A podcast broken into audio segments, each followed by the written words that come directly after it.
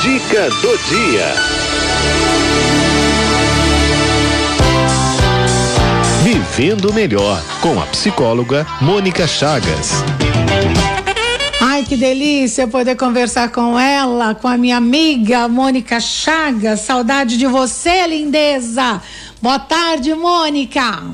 Boa tarde, que surpresa agradável tê-la de volta por aqui, que coisa boa poder Eu estar voltei. com os ouvintes da Rádio 9 de Julho. Eu voltei agora pra ficar. Ei, Lele. É, lelê, lelê, que coisa Tudo, boa. tudo bem, meu amor? Tudo, espero que você tenha descansado aí, reabastecido as energias aí. Eu pra reabasteci. gente poder tocar o barco. Eu reabasteci, tô com a corda toda, mulher. Eita, nós, agora segura, hein? Segura, Cidinha. Fernandes. Ó, homo- ó, vocação e trabalho, caminho para a realização das pessoas. Eu digo que eu sou uma pessoa realizada porque eu amo o que eu faço. Eu acho que eu encontrei minha vocação aqui na fazendo o que eu faço, falando. Eita, nós, hein? Falar é comigo que mesmo. Bom, que bom. É, o Jung tem um livro do Jung que chama Memórias, Sonhos e Reflexões. Hum, E ele, e ele diz assim: se, me, se perguntarem quem sou eu, digam que eu sou um inconsciente que se realizou. olha. Aí eu fico pensando assim, cara, eu tô longe desse negócio, hein? Eu vou É? ter que trabalhar muito para chegar nesse ponto. Ah, Mas eu penso que é muito interessante, né? Já que nesse mês a igreja se coloca a refletir sobre a questão da a vocação. vocação é. É, de fato, a gente é, entender um pouco essa dimensão que a gente vai falando de, é, de vocação e de trabalho, né? Porque trabalho é aquilo que a gente faz para viver, É. né? Para pagar as contas, para morar, para ter uma vida digna, etc e tal. A vocação é algo é, muito mais profundo, muito mais lá do fundo da alma, né? Que ah, a gente, você não estava aqui, né? No começo do mês, mas a gente falava um pouco sobre aquilo que o Jung chamava de processo de individuação. que Processo é do quê? caminho- Desculpa. Processo de individuação. Individuação. É, de Que é indivíduo, de me Ah. tornar um ser indivíduo, um ser inteiro, um ser único nesse aspecto de não cindido, né? Tá. É, por isso individuar. Uhum. E aí, é, é como que eu vou encontrando ao longo da, do meu caminho e da minha vida é, uma maneira de expressar e descobrir, através da minha existência e do meu trabalho, quem efetivamente eu sou Uhum. ao que eu fui chamado nessa existência, né? É, é, eu acredito que nós aqui, de uma certa maneira, e, e se a gente ainda não pensa assim, talvez a gente tenha que fazer uma reflexão nesse sentido, que nós não estamos aqui de passagem no sentido de, é, de- nós caímos aqui por um acaso. A Sim. nossa vida não é um acaso. Uhum. A nossa vida, ela tem uma finalidade. Claro. É, do, do ponto de vista psicológico é me tornar eu mesmo. Que a Cidinha se torne a Cidinha, que a Mônica se torne a Mônica, que a Maria se torne a Maria, que José se torne José, dentro da sua particularidade e da sua individualidade, né? E isso, só, só isso já é uma obra, no sentido de que nós somos seres em construção né? Nós nos construímos ao longo do caminho a partir das nossas experiências. E para que isso aconteça, existe um chamado que lá dentro do nosso coração, vamos dizer assim, que vai me chamando para realizar coisas ao longo da vida, né? É muito mais do que o meu trabalho. Que bom quando esse chamado gruda no trabalho, né? No sentido de eles é, é, são correspondentes, né? Porque às vezes a gente é chamado a algumas coisas e o trabalho está empurrando a gente para o outro lado, É. né? Quantas vezes a gente vai pensando a nossa vida em termos de um planejamento de carreira? E a nossa vida não é só uma carreira. A nossa vida é muito mais do que isso. Uhum. E essa é a grande dificuldade que muitas vezes a gente vai encontrando, porque do ponto de vista psicológico, a minha felicidade depende de eu me realizar como pessoa. Né? Sim. É claro que o meu trabalho pode ser um instrumento para essa realização, mas ele não é a, a, minha realização não é só essa. Não é só o que eu faço, né? Uh, eu encontro muitas vezes no, no consultório uh, alguns jovens assim muito assustados com a vida adulta, mas especialmente muito assustados com o mundo do trabalho né? E eu digo assim, gente, a gente precisa entender que trabalhar é a nossa atuação de, de transformação no mundo. É isso que de uma certa maneira faz com que a gente prove que a gente está vivo, que a gente faz diferença onde quer que a gente esteja, né? Então, é, esse caminho de, de trabalho é um caminho de, é um recorte, vamos dizer, dentro do nosso processo de vocação né? uhum. né? Porque é, é, o meu trabalho é a minha atuação no mundo. É onde eu me expresso, é onde eu produzo de alguma maneira. A minha vocação, ela é muito maior que esse trabalho, porque envolve isso, porque envolve eu me fazer e me tornar eu mesma. Tem uma historinha de um rabino chamado Súcia. E esse rabino, ele ele está nas portas da morte e tem um outro rabino que o acompanha lá é, nos últimos momentos, etc e tal. E o Súcia diz para o rabino mais novo o seguinte: eu tenho medo do tribunal celestial. Aí o rabino fala assim: mas por que que o senhor tem medo? Não sei o que ele fala assim.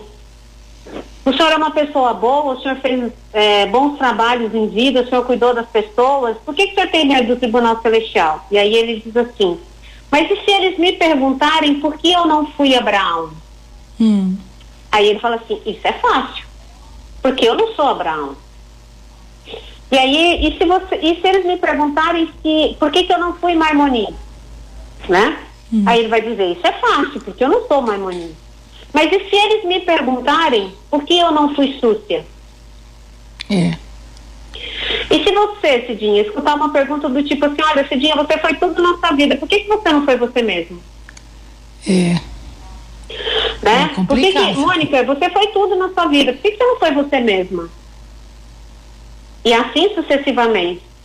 E esse, esse é o trabalho da nossa existência. Isto não nasce pronto, porque vai se configurando ao longo do caminho.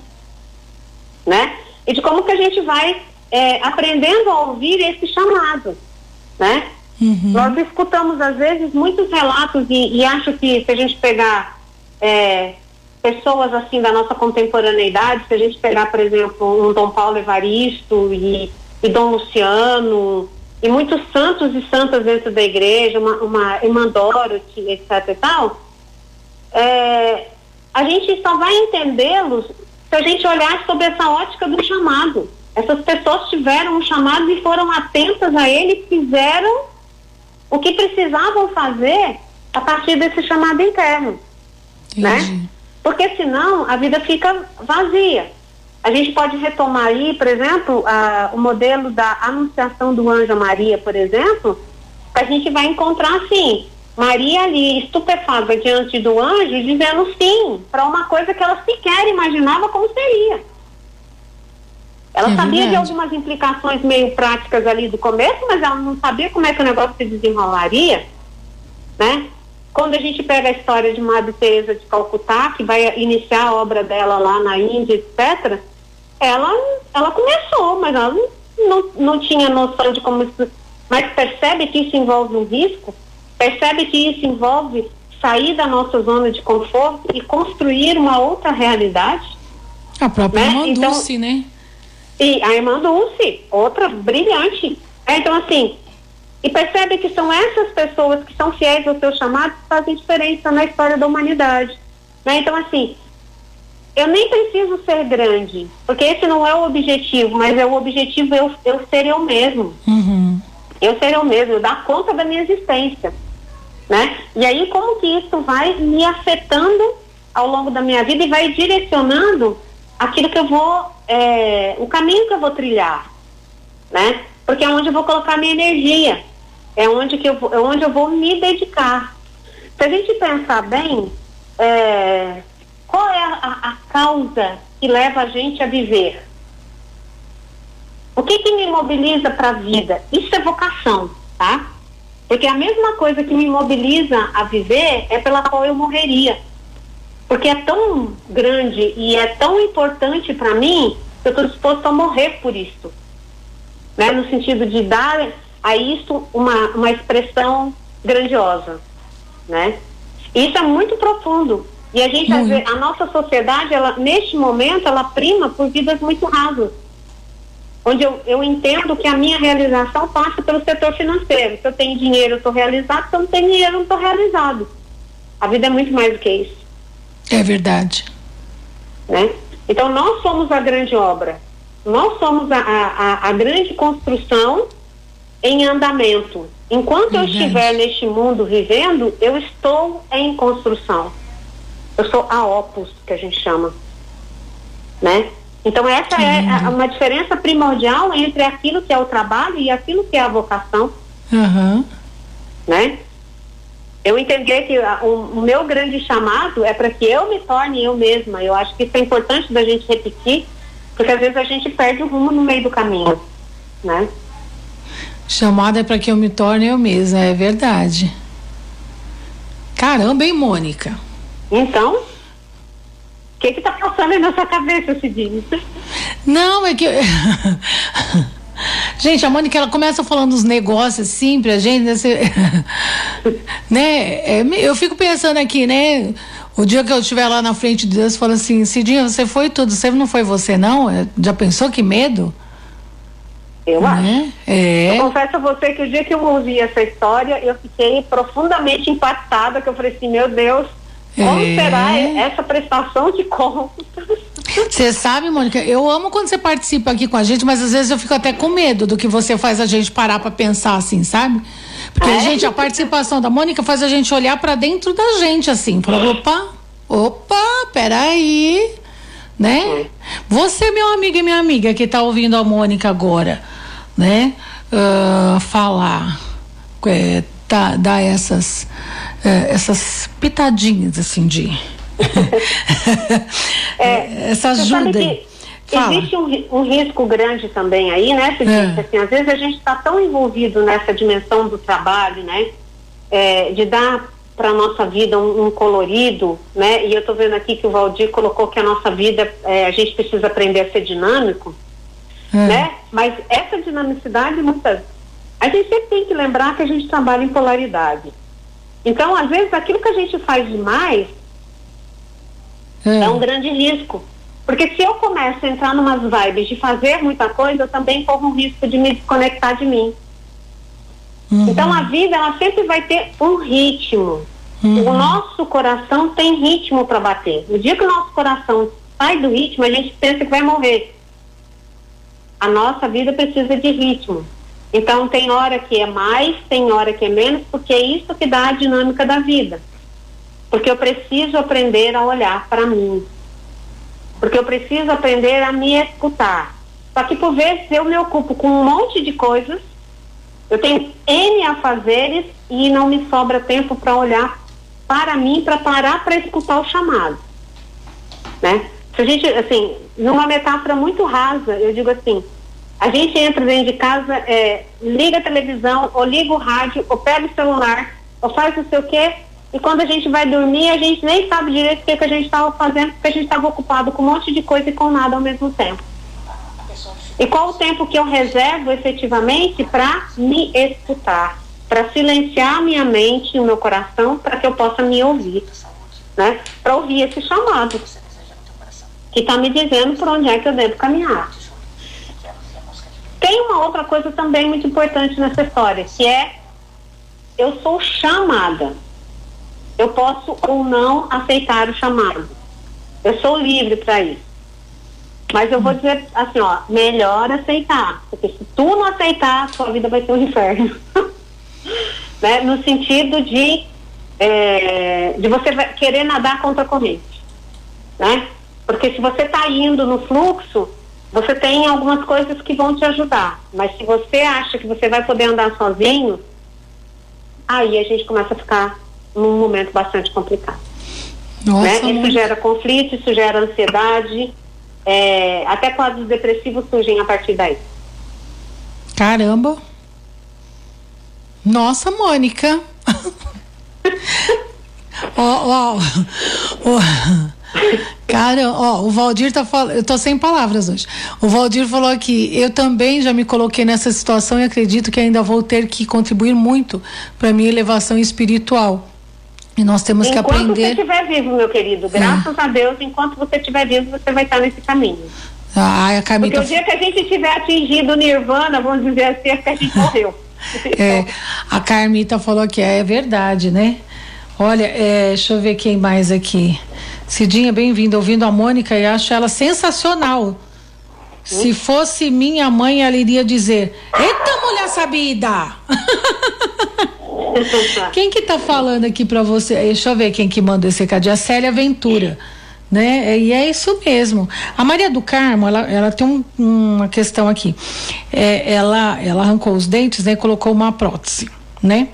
Aí ela falou assim que tá que, que ela ficou mal assim, que ela não não não que que ela ficou reclamando disso porque ela tá mal. Aí o, o dentista falou assim: "Não, o seu problema é psicológico, que parece que que ela não se não não não é que tá fazendo mal para ela a prótese. Diz que é um problema de cabeça dela que ela não se adaptou. Mônica, isso acontece? Uhum. Isso pode acontecer sim, porque é, não há nada que a gente mexa no nosso corpo que não nos afete de alguma maneira, é, é, emocionalmente falando. Olha. Né? Uhum. Então, a gente muda a ordem das coisas. Uhum. Se você for pensar é, que um, uma mulher grávida, por exemplo, você já viu mulher grávida andando com aquele barrigão assim? E segurando ela as muda costas? a posição do corpo, não muda? Ela fica segurando as costas, assim, ó. É isso, assim, tipo, a gente brinca e fica parecendo uma patinha. É, né? fica segurando as costas, é. Então, exatamente. Então, assim, isso muda a sua relação com o ambiente porque muda o seu centro de gravidade, né? É. Por exemplo. Então, se a gente mexe, por exemplo, nessa parte da mandíbula, que é boca, que é dente, é. essa coisa nada toda, isso vai reverberar na nossa vida, sim. Porque, Ai, Maria do Carmo. Assim, ah. Uma coisa que me faz pensar assim de primeiro, isso não é uma interpretação, mas colocando para essa moça pensar, hum. é o seguinte, né? É a maneira como eu mordo a vida, né? Porque assim, hum. ter dentes é uma coisa, ter uma prótese é outra, e como é que eu vou agarrar a vida? Eita! Então, essa é uma coisa para a gente poder pensar. Então, isso vai de fato é, a, nos afetar de alguma maneira na nossa vida emocional. Isso pode, uhum. pode acontecer sim. Mônica, hoje você está mexendo todo mundo aqui, ó. A Maria Lúcia Gonçalves falou, é um crescimento né, no dia a dia.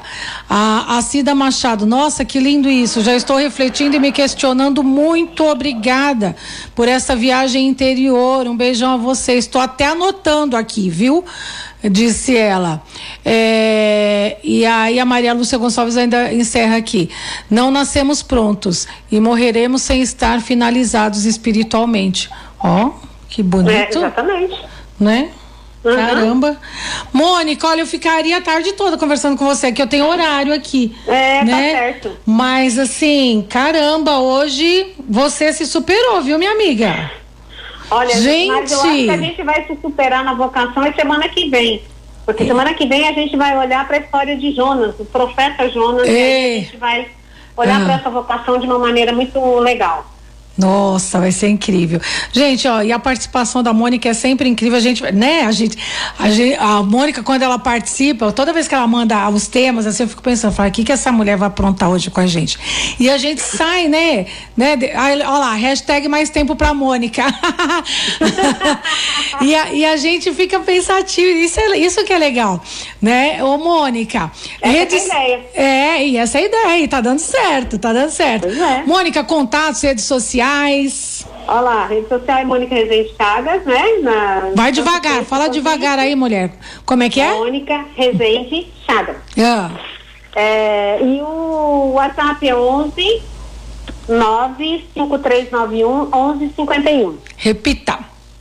9 11 não, 95391 1151. Tá certo. Mônica, tá você é maravilhosa. Um beijo grande, minha beijo amiga grande querida. Pra vocês, até, hein? Tchau. Tchau.